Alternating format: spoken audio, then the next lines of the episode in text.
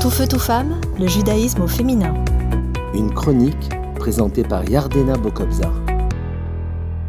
Bonjour, heureuse de vous retrouver pour une nouvelle chronique sur le thème de développer son empathie. La Sidra de la semaine, Pintras, relate l'histoire d'une certaine famille composée exclusivement de filles qui réclament à Moïse une partie de la terre d'Israël en héritage. Leur père, Tselophrade, était mort, sans avoir eu de fils. Et donc les filles de Tsélophrate se demandaient pourquoi les hommes seulement détenaient ce privilège du partage de la terre.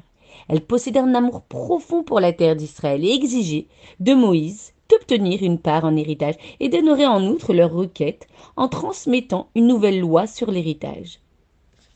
Bien heureuse est la personne dont Dieu approuve les paroles écrites dans Rachi.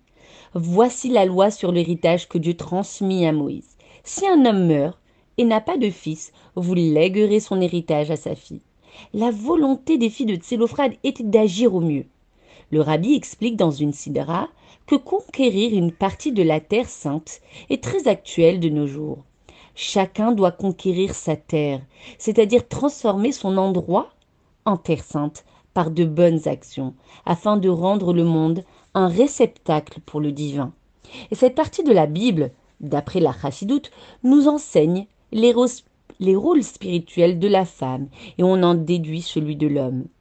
Pour conquérir, il existe deux usages. Le mode féminin, plus intérieur, qui est celui de révéler et dévoiler le positif de manière empathique, pacifique, et le monde masculin, qui consiste à combattre la négativité avec force.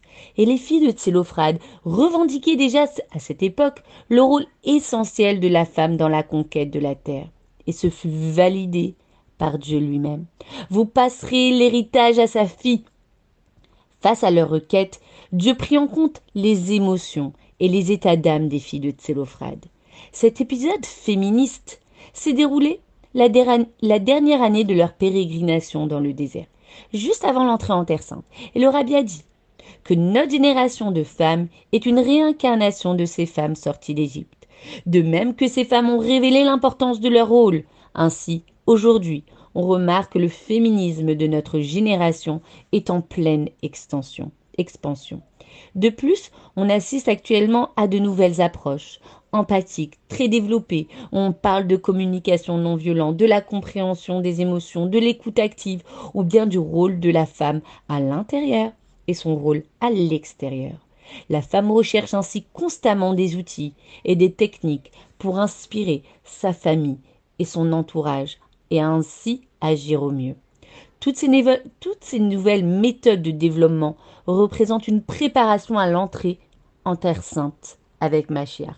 Ces branches d'évolution personnelle sont à l'image des femmes, car l'expression de la femme est douceur, compréhension et empathie vis à -vis de sa famille et de son entourage à nous femmes de retrouver notre vraie nature, notre quintessence, celle de briller de l'intérieur et de répandre cette chaleur à notre famille, à notre communauté et au monde autour de nous. Ceci nous préparera certainement à une libération individuelle qui déclenchera la libération collective. À bientôt. Tout feu, tout femme, le judaïsme au féminin.